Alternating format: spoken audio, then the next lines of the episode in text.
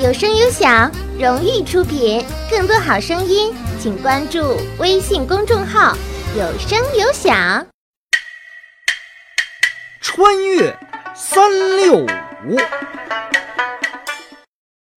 各位好，欢迎来到穿越三六五，我是初甜甜。今天是三月十六日。一八零二年的今天，美利坚合众国第三任总统托马斯·杰斐逊签署法令，在哈德逊河西岸纽约州奥兰治县的西点建立了美国军事学院。这个名扬四海的美国军事学院，就是被后人熟知的西点军校。据说。选择西点作为军校校址，是为了纪念独立战争期间华盛顿将军在此地指挥的一场重大战役。西点军校有多厉害？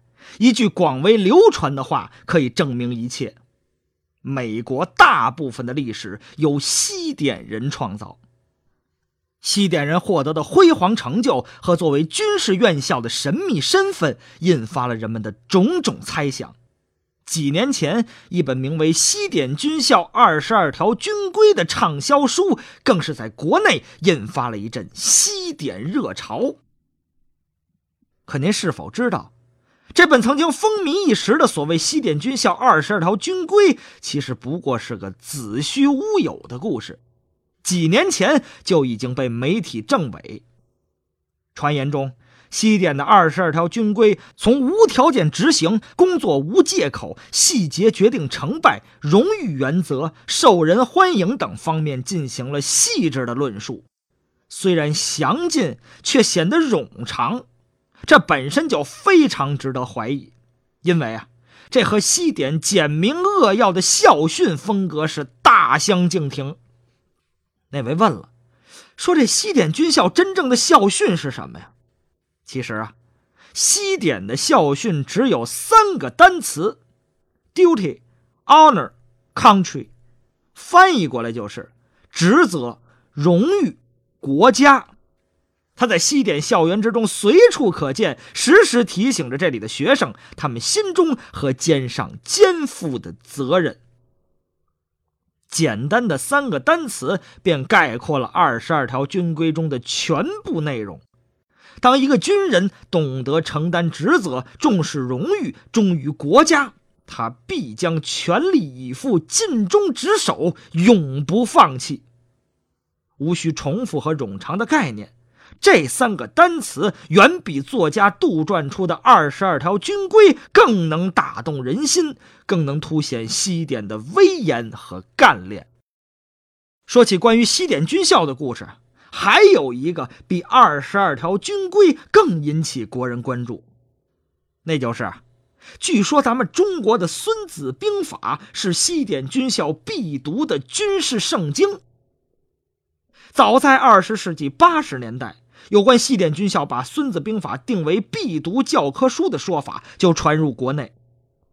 二零零七年，随着美国国防部长罗伯特·盖茨的走马上任。《孙子兵法》在国内的神话热潮又卷土重来，国内数十家媒体同时报道，称盖茨为总结在伊拉克战争中的失误，特意找来一本《孙子兵法》放在案头，随时翻查，以备不时之需。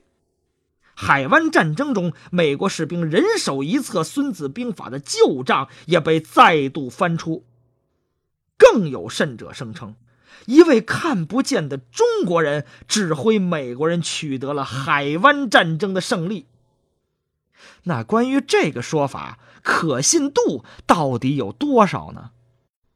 事实上，西点军校大概只有两门课涉及到对《孙子兵法》的学习，一门是亚洲战争的历史，另一门则是战争和军事理论家。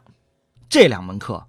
都是历史系而非军事系开设的课程，孙子是被作为历史角色来对待的，他的军事和战略思想在西点教学中的价值远远没有我们臆想中那样重要。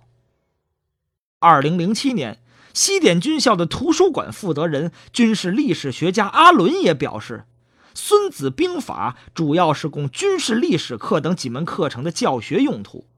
西点的学生大约有百分之五左右阅读过这本书。时任美国国防部新闻处主任凯克也表示，《孙子兵法》远未达到军事圣经的地位，只相当于军事史教学的一本普通参考书。西点之所以引起国人的关注，最主要的原因就是它的神秘，笼罩在他头上的疑云实在太多。但我们能够通过媒体和很多渠道了解到的是，西点的毕业生无论走到哪里，都对历史演进和社会发展产生了重要的影响。西点为世人所知，是因为从这里走出了很多著名将领。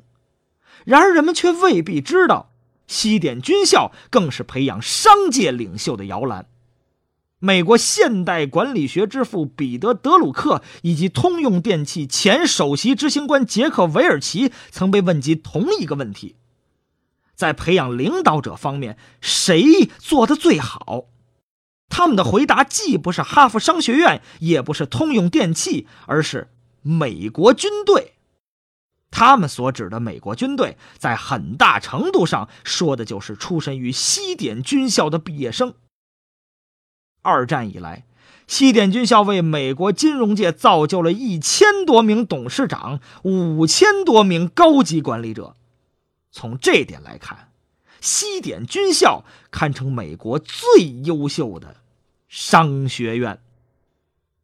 好，感谢您收听今天的《穿越三六五》，咱们明天再见。